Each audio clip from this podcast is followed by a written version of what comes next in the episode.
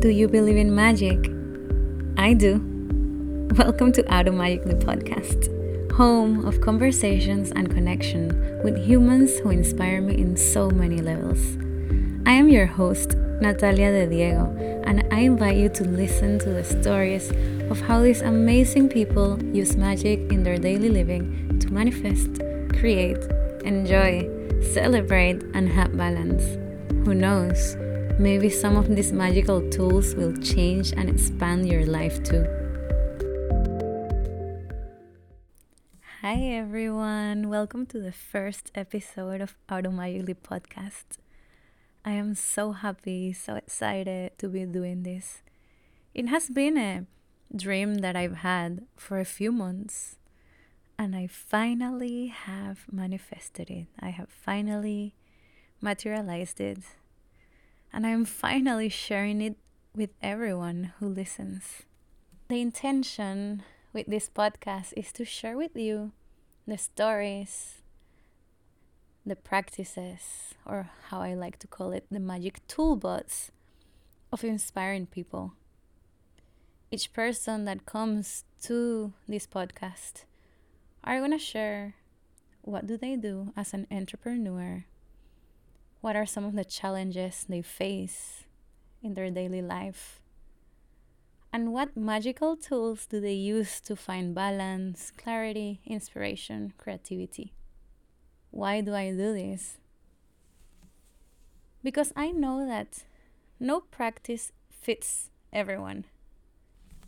And as much as I can share with people the practices that I use, maybe they're not going to resound when listening to this podcast, you will be able to hear about new practices, perhaps try them, and maybe one of these will fit you, fit your life. Today's episode is very special. I decided to start this podcast interviewing my dear friend and sister, Aurora Brenes.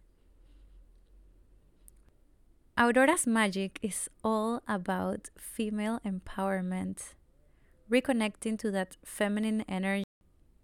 She does this through transformative retreats and through her work with pregnant women through their pregnancy and after it. She's a certified yoga instructor, certified Thai massage therapist, and certified doula. During this episode, she tells us about her journey from overdoer masculine energy to connecting to the feminine energy and how by connecting to this energy she has been able to find her mission find balance and share it with others. Enjoy Hi, I'm here today with my beautiful sister, Aurora. We are doing take two of this first episode of the podcast. Um, the first one didn't have the best audio, so we decided to do it again. And the first episode was during the full moon in Sagittarius. We are both Sagittarius. Today's episode is during the International Day of Yoga and during summer solstice. So we're still like guided and aligned and like with beautiful cosmic energy supporting us through this conversation. Aurora and I have been friends for so long. Sisters, we have been mirrors through our journey. No, you and I we were born a month apart mm-hmm. in the same hospital. Mm-hmm. We were raised and grew up in the same street. We played in the park when we were kids, and then when we were 17, we became friends. yes. and now we are 29, so it's been what, 12 years of friendship, of sisterhood, of community, of tribe, and I'm so grateful. I don't have any blood sisters, but I have these sisters that I have picked through my journey, and it's super special. Like, you know, I know in my heart that we're both crying. we have been together in many lives. Like, it's impossible that this is just the first one because if not, it wouldn't be so like aligned and life wouldn't have connected us this deep. Mm-hmm. Um, we went from crazy party girls, very crazy, very crazy, to then both being in college in different countries. Um, and while we were doing our studies, we both studied yoga so to become yoga instructors. Then we both have studied different energy healings and body work and magical stuff. We now both live at the beach, different beaches. So we have a really similar journey, different and similar at the same time. And you inspire me in so many ways. Like life completely changed the plans you had for it. you know, she surprised you and you took it by the reins and you were courageous and accepted this change with beautiful grace. And I know being your friend, like it's not always easy, but you have done it so gracefully.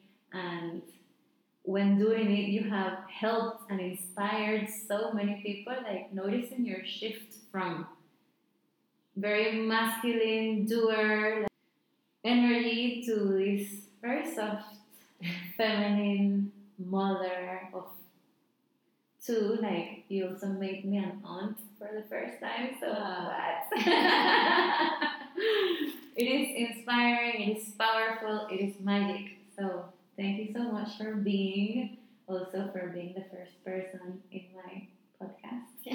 No thank you. I'm very honored to be here and to be invited for your first episode. And now, so grateful for everything you just said. so, yeah, thank you. Thank you for having me. Thank you. So, my first question for you is what is your magic? wow, so hmm, my magic has definitely uh, shown itself I feel like in the past couple of years. Um, and it's definitely working with the divine feminine energy mm-hmm.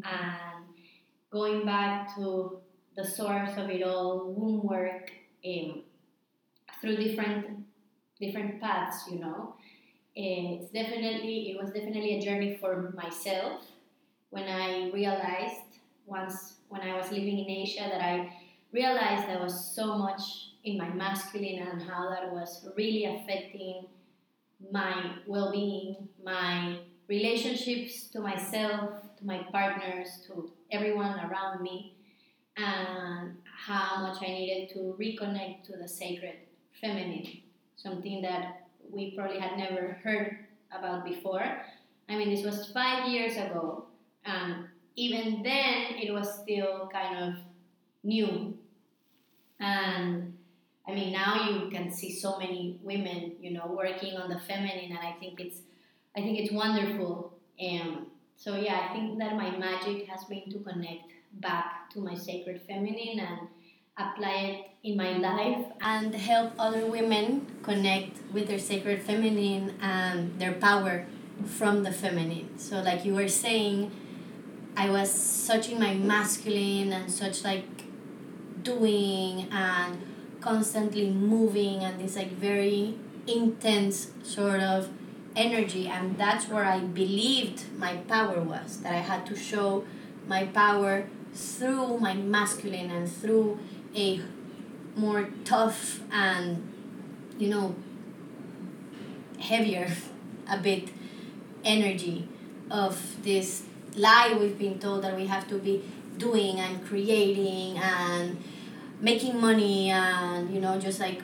all the time in this constant movement and it's been wonderful to for myself and help other women find their power in a subtle way and in their softness and in their feminine their flexibility they, their creativity um, through through my retreats, through my doula work, helping them reconnect to their nature, to their cycles. So yeah, I I really believe that's my magic. Beautiful. I love it. What did you do to connect with this feminine energy? I was traveling as a sort of backpacker in Asia. I was mainly in Bali and India, those were my two main places. And I was an Ashtanga practitioner. Ashtanga is a very masculine, very determined, and structured practice. But while I was in Bali, I was able to find a beautiful balance between such structure and everything around it of the feminine, you know, like not be so much in the masculine through my teachers, but then as well as Bali being such a spiritual place and having attracting so many teachers and you know like wellness and healing practitioners i was able to connect to other women and other teachers and just like expand and open my mind to this whole new idea of like the energies and the masculine and the feminine. And i had gone through a huge breakup before going to asia. And that made me realize like where i was standing within my relationship. And I definitely had like a sexual awakening when I was in Asia. I met a guy that also was very much in his healthy masculine and helped me release all these like chains that I had attachment to my masculine and to being the one that dominated and just being right all the time and he made me realize that I needed to allow myself to be held. So that's when I had like my own awakening. I was like, wow.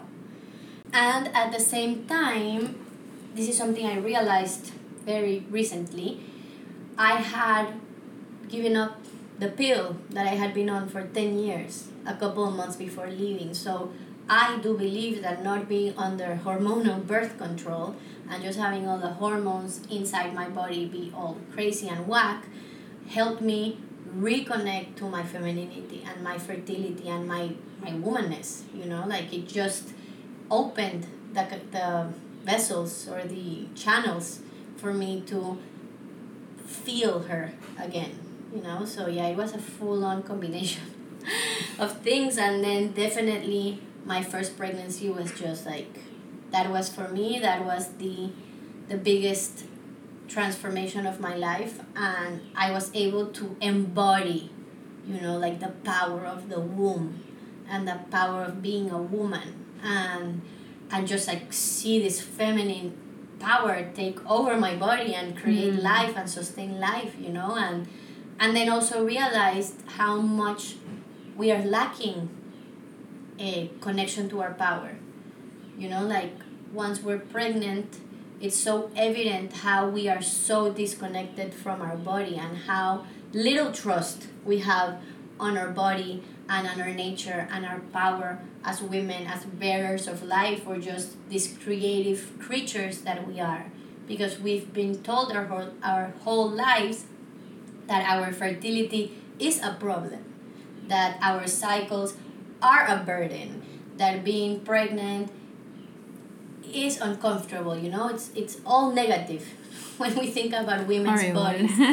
and, and just changing the narrative has been so powerful for myself and for the women I work with. You know, just like that first step of changing the narrative and not hating your period and not being afraid to give birth and not being afraid that your body is going to change is definitely um, has definitely been like a huge part of my whole work inner and outer as to what I offer. So that would be like the two main events in my life I would say that happened that have taken me here.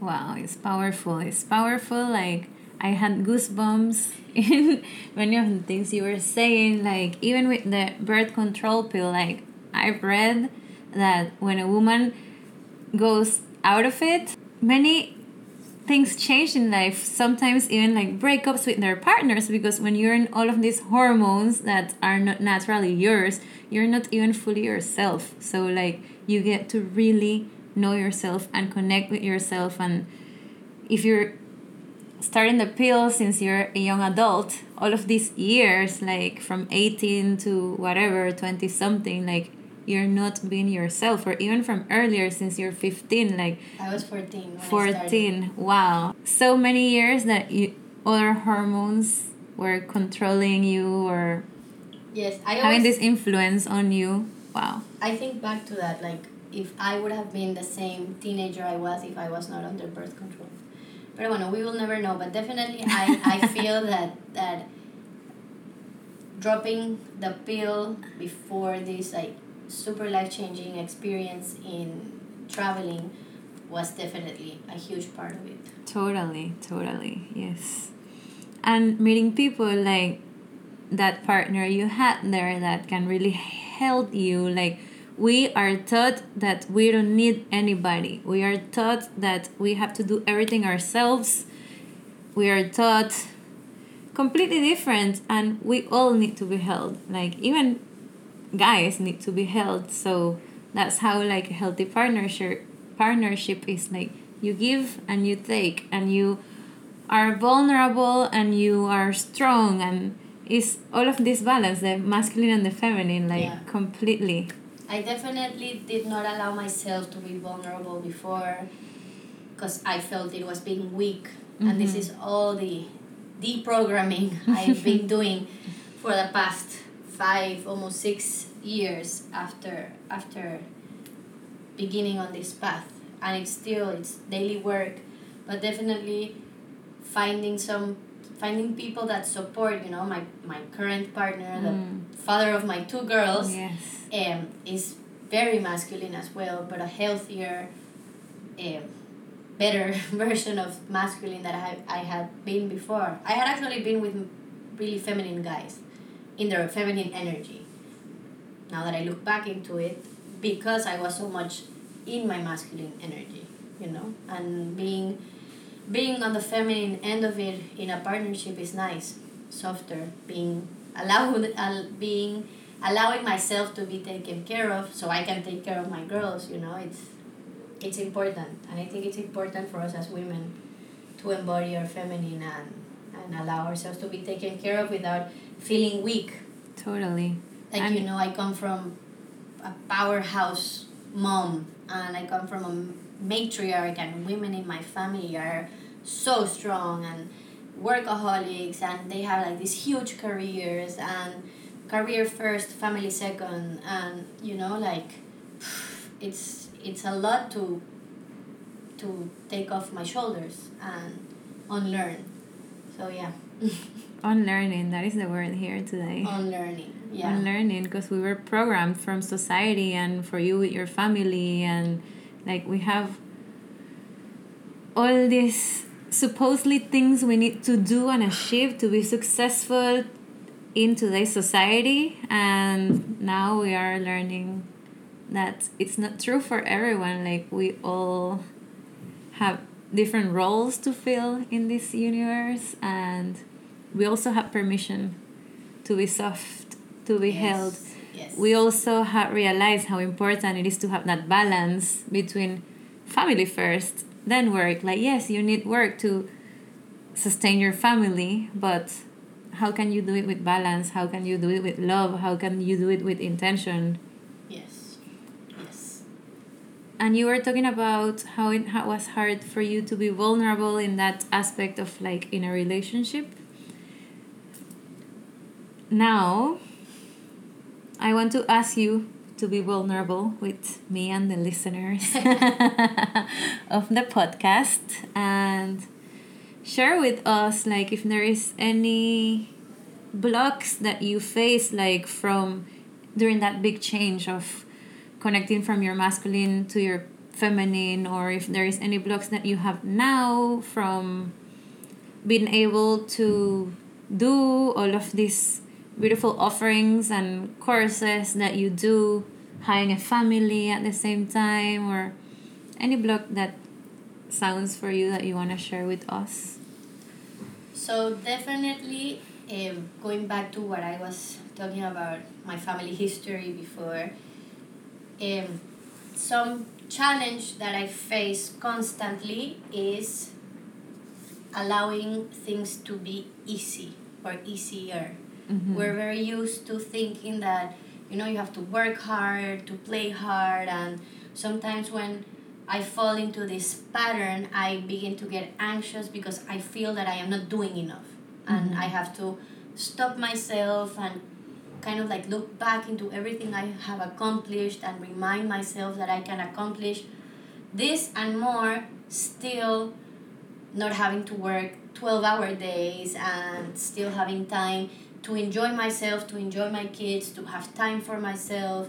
And that's a huge challenge that I feel like I fall back into. And also, I know we're talking about myself, but my partner falls back into that as well. So we, you know, it's something that we both, we both have that like preconditioning of like, I have to do more, I have to work more, it has to be more hours, it has to be more difficult. And and yeah, that's definitely a challenge I have, and I feel like I've been working. And my second pregnancy helped me a lot. Hmm. the message in my second pregnancy was slow down and be softer and just respect your own timing. Yes. And I feel that another, now that I say respect your own timing, another challenge or block is comparing myself.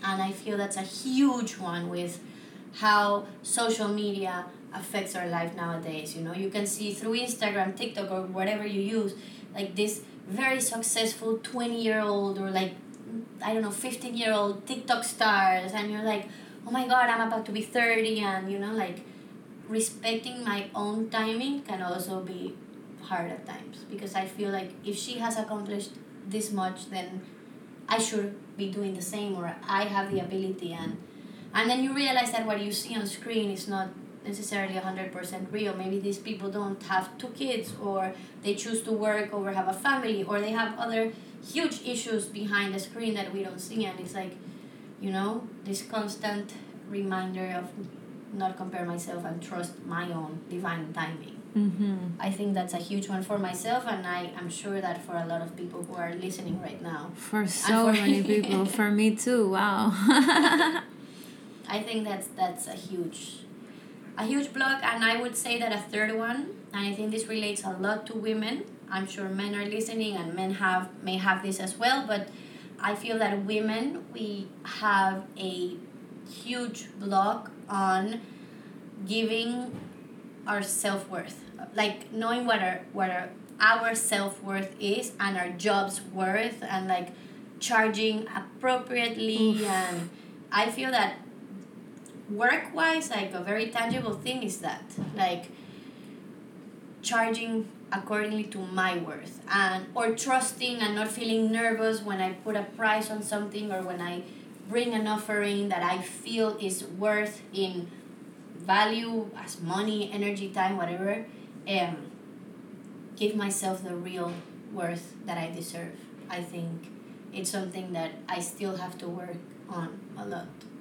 Especially because sometimes I feel like, well, but what I sell, you know, is not like a tangible thing or what I sell is not gonna give you a immediate like economic return. You know, I have all these stories in my head, but I Mhm. know I'm helping dozens of women transition into motherhood and dozens of women to connect to their power and that's like you can't put a price on you know reclaiming your power and your self-worth and going to motherhood as a conscious being and putting yourself first so yeah that's definitely wow. my third block i would say That one is a block of mine too. when I started like doing Reiki, it took me since I was, you know, certified to work with others. I delayed it so much because I was like, how am I gonna charge for this? Like there is no way to prove it. There is, but not like tangible and physical. It's not like a massage that you touch a person and physically feel something. Like it's yeah but these are all stories it's all we make in our stories yeah it's, it's the story i was making and still like today when i price stuff sometimes i give explanations to people and ah, because Yes. it is That happened yesterday. That happened yesterday. Someone reached out to me that they wanted me for like a yoga and meditation brunch. And I was about to charge like half of it. I was like, no. And then when I set the price, I was about to explain myself No. why I was going to set the price. And I was like, you know what? No. I'm just going to send it. And if it doesn't work for this person, it doesn't work for this person. You know, Exactly. like I don't have to explain why I'm charging what I'm charging. This is my fee.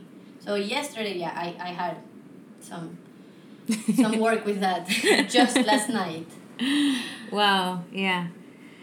Connecting to our self worth and like, yeah, as you said, with your courses, is also not tangible, but reclaiming your feminine power.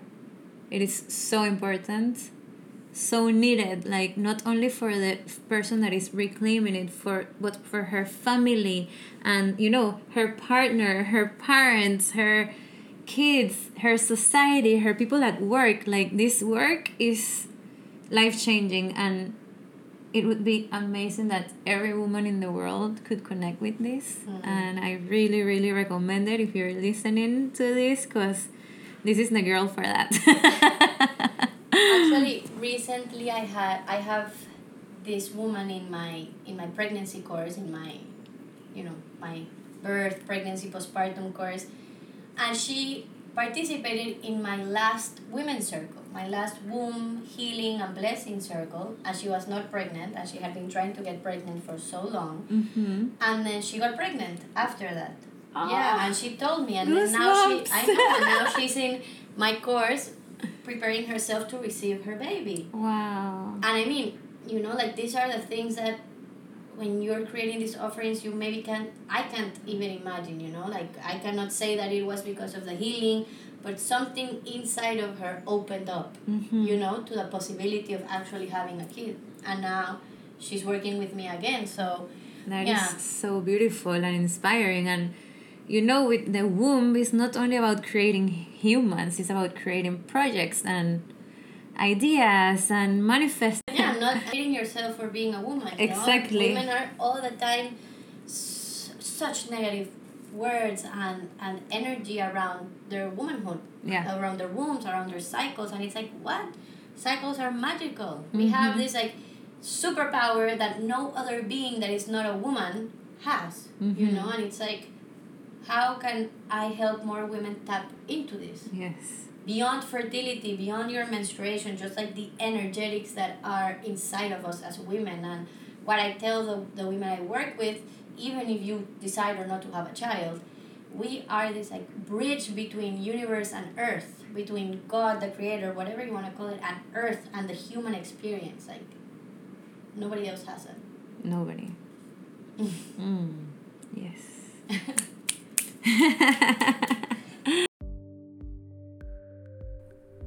My magic is channeling energy. Universal energy for healing, growth, and expansion. I do this through ceremonies, rituals, workshops, retreats, and most powerfully, through different modalities of one on one energy healing sessions. During these sessions, I am able to assess and feel where is the energy of my client naturally flowing?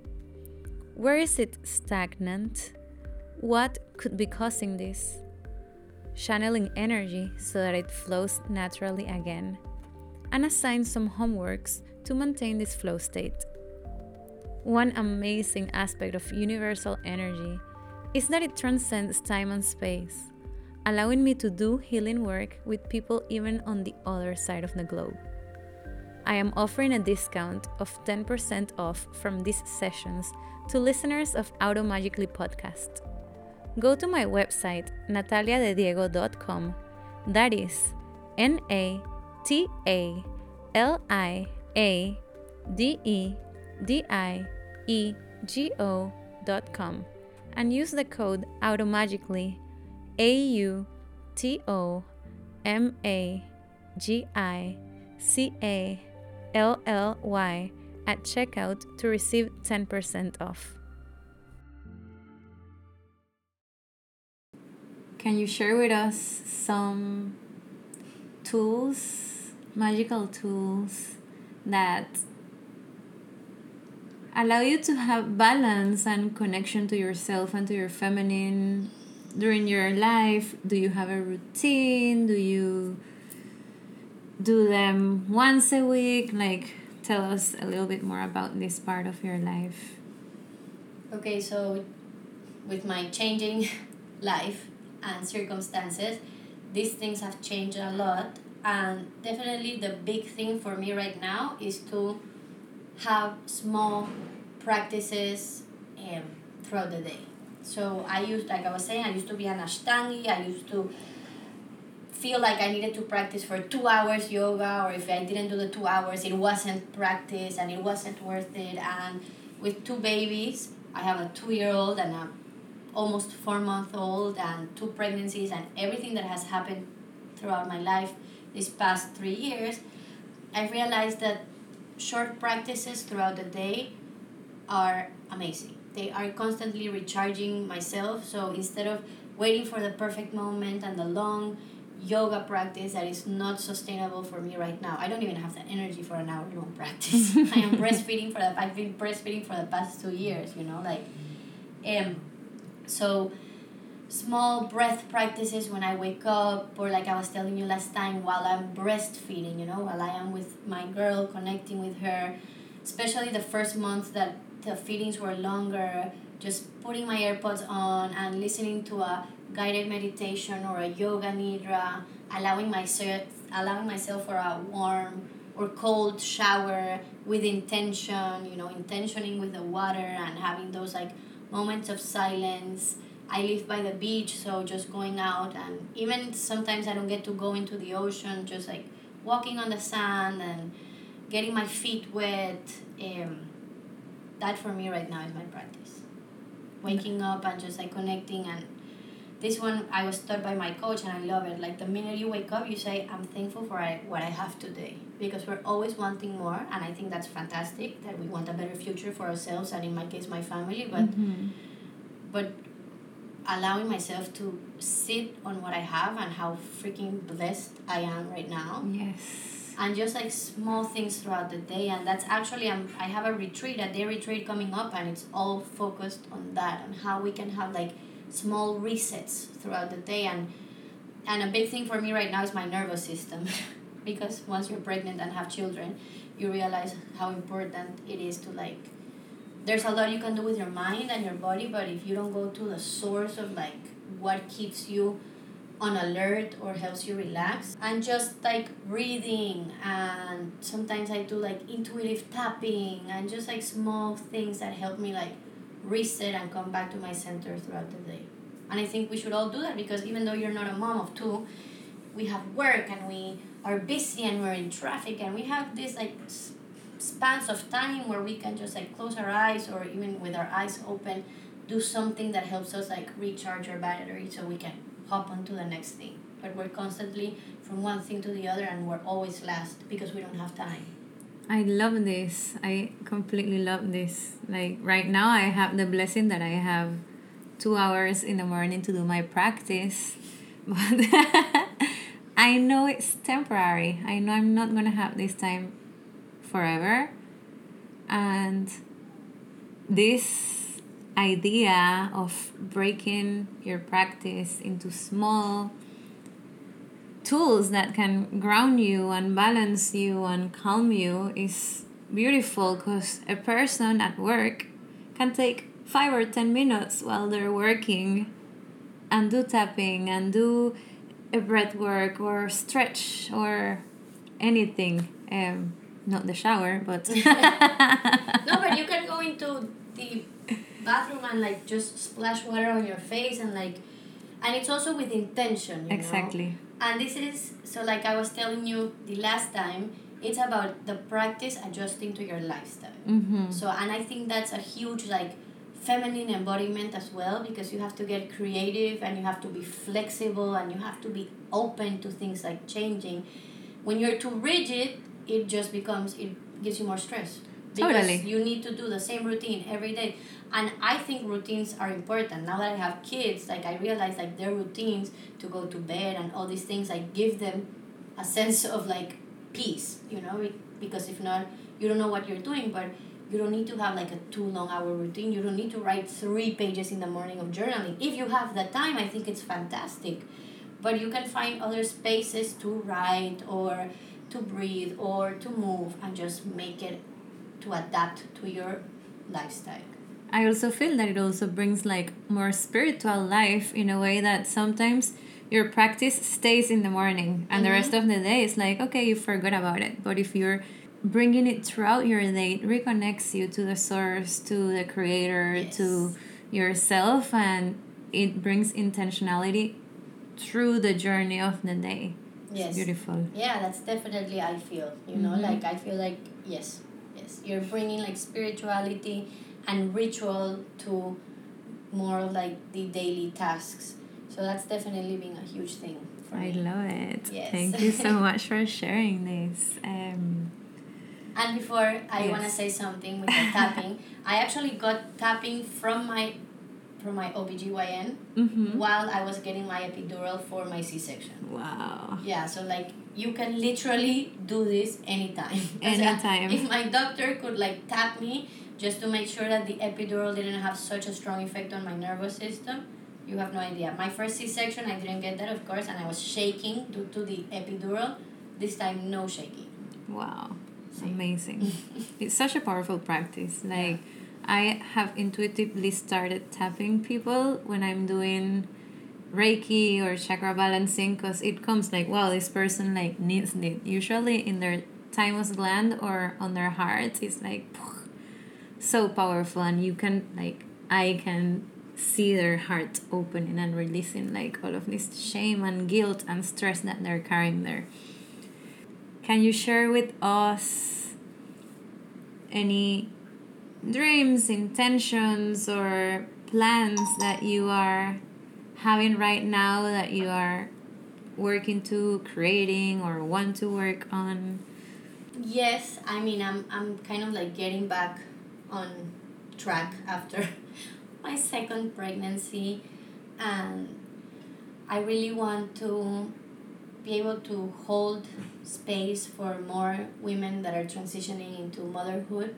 So I really want to expand this Nueve Lunas course that I that I have, and I think it's such important information, not only like technical information, but it's just so important for women to reclaim their power in this transition of bringing babies into the world and, and birthing themselves again, you know, and mothering themselves again, because it's a huge transformation and like a death and rebirth for women. And ev- every pregnancy brings that.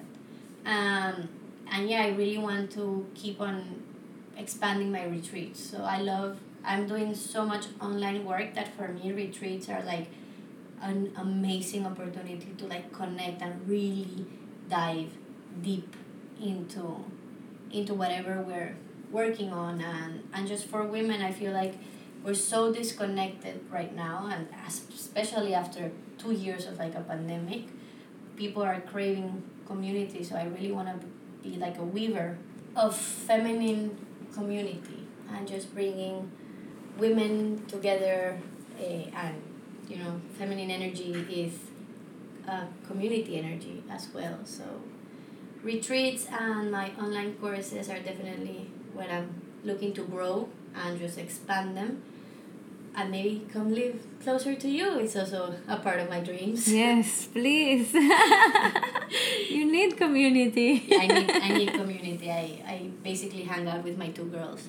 So I have my own tribe, but yeah, I really want to make my way towards closer to you.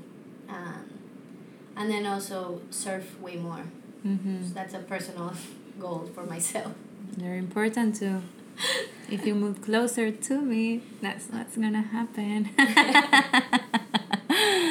Thank you so much. I have three more questions for you.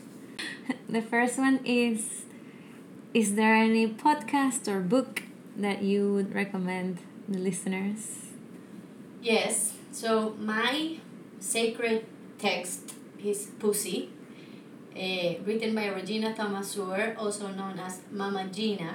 I love her. I think her book is amazing for all women to reconnect to their sacred orgasmic pleasure power um, and the way she writes or speaks i mean the audiobook is also fantastic just like Mhm. listening to her i have both i have the audiobook and i have the, the physical book um, another book that I'm listening to right now, I actually have two, recom- two more recommendations.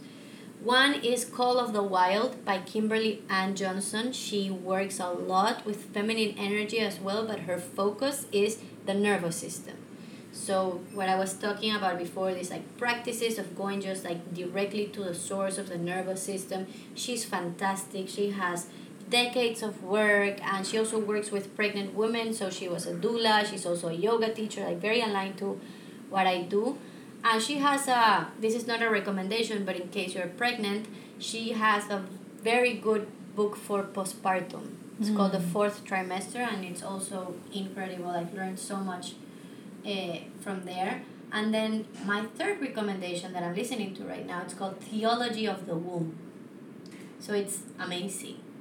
Uh, she's she focuses on her teachings on like Christianity and how she sees God and the womb and feminine sexuality and pleasure using like texts from the Bible and her experience being like a very religious woman and it's it's blown my mind. Just, wow. Yes, yes. That like, sounds incredible. yeah, like the whole thing about like God being intentional with the woman's body.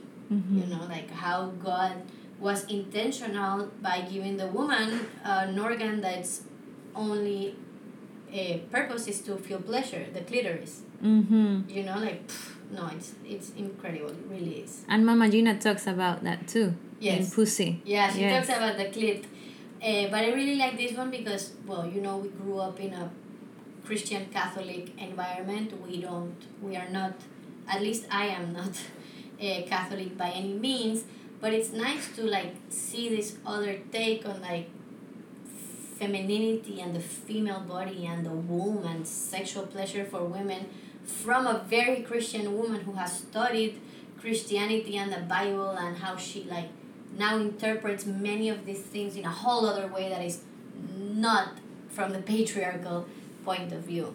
Totally, because those texts, even when I have to go, when I have gone to church with my family, because they celebrate birthdays at mass. I also don't practice Catholicism, by the way. But what I was saying is that I hear them reading the Bible and I'm like, wow.